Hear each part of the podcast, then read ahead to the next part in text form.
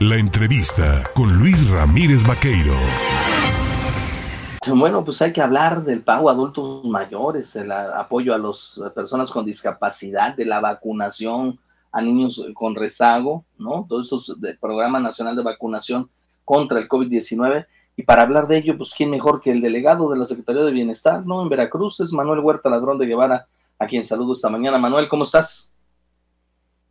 Buenos días a ti a tu público. Pues yo quiero empezar invitando a la gente a que mañana, 22 de noviembre, no deje de acudir a vacunar a los menores de 5 a 11 años.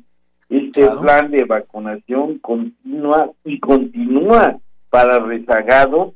Aquí en Jalapa vamos a estar vacunando en la sede de la Facultad de Medicina, pero vamos a estar también vacunando en otros municipios. Tan solo mañana estaremos vacunando aquí cerca, en mismo Banderilla, Perote, Huatusco, estaremos vacunando hacia Coscomatepec, eh, Totutla, y estaremos también en Chocamán, Totitlán, Guatlancillo, Mariano Escobedo, Paso de Ovejas, Úrsulo Galván, pero también estaremos vacunando hacia Ecolutla, San Rafael y Nautla, y más al norte estaremos, digamos, en Coatintla, en Cazones de Herrera, en Chumatlán, en Coahuitlán, hasta Tempoal, Chalma, Benito Juárez, Tampicualto y también hacia el sur estaremos en Santiago Tuxtla, Playa Vicente, Sayula, Nanchitala, Chuapas.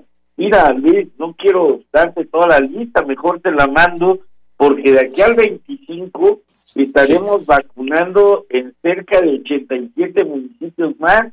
Al final, el plan de vacunación continua para rezagados de 5 a 11 años se extendió porque pues el invierno viene muy fuerte, y aunque no es sector de riesgo este grupo generacional, hay vacuna y se decide vacunarlos en segundo refuerzo o inclusive en primer refuerzo eh, que no haya ido. La idea es que todos tengan eh, la capacidad de cobertura inmunológica para aguantar más el frío.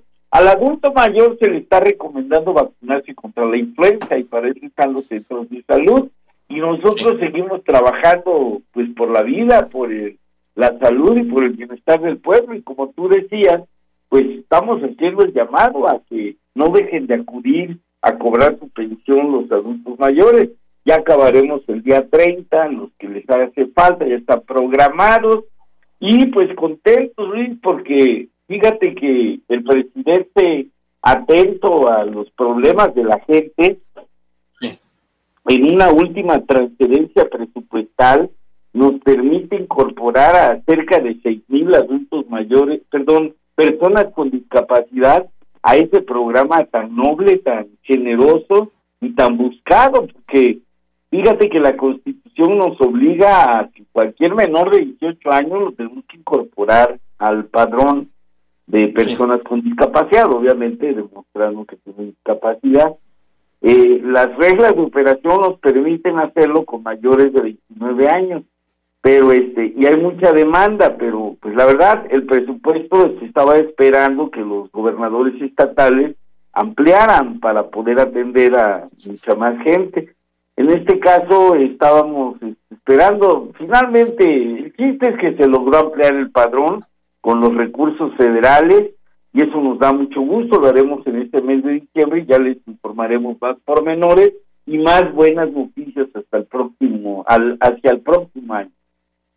Nomás recuérdame, Manuel, de cuánto es el pago de la pensión adultos mayores.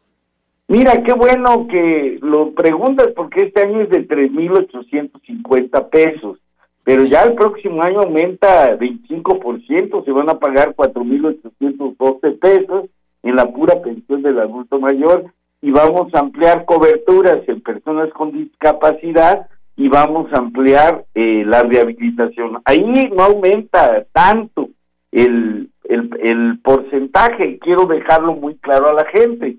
Todos los pensiones y todos los programas aumentan conforme a los impactos de la carestía. Por ejemplo, la beca Benito Juárez, pues va a aumentar eh, 250 pesos, en fin, cada programa un rango menor, pero el adulto mayor se decidió ir al 25% cada año de los que nos faltan.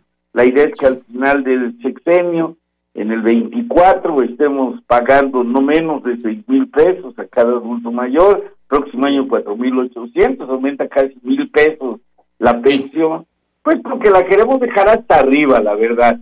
La pensión ya es un acto constitucional y la constitución, inclusive en un transitorio, marca que nadie puede pagar menos de lo que está proyectado a programas sociales y cada año tiene que ser más como nuestra velocidad es amplia para ir a resarcir eh, pues las necesidades de la gente, fíjate, cuando entró el gobierno, ¿qué ofrecimos? Hacer universal la pensión y llevarla al doble.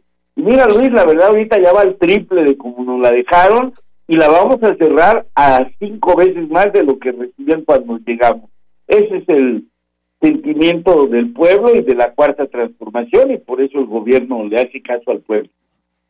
Pues Manuel Huerta Ladrón de Guevara, como siempre, gracias por platicar con el auditorio. Sigue la campaña de vacunación. Hay que terminar de acudir. Los que no han ido, vayan, inmunícense a los adultos mayores, aplicarse su vacuna contra la influenza y bueno, sobre todo a quienes ya tienen pues su eh, acreditado, claro, está dentro del padrón de beneficiarios, pues del tema de su pago de pensión, también acudir a cumplir con lo mismo para que eh, pues se les pueda dar ese beneficio y tengan y pasen una buena Navidad, digámoslo. Así es, Luis, y pues seguir trabajando porque nosotros no vamos a parar, vamos a tener más escuelas de la escuela es nuestra al cierre del año, vamos a pagar los rezagos de bien pesca y todo el año seguir trabajando porque ha sido un año de mucho pues beneficio para la gente, pero no es por obra de un solo hombre, un grupo de hombres, es parte del esfuerzo nacional Estamos en una economía en ascenso, en crecimiento, con empleo. Hay buenas noticias siempre. La moneda está justipreciada. Hoy estamos en momentos que nunca en la historia y hay que aprovechar para avanzar, para hacer más parecura. La parecura es igualdad y nosotros estamos buscando más igualdad eh, entre nuestro pueblo y a eso estamos dedicados. Gracias Manuel, que tengas excelente jornada. Ánimo. Ánimo.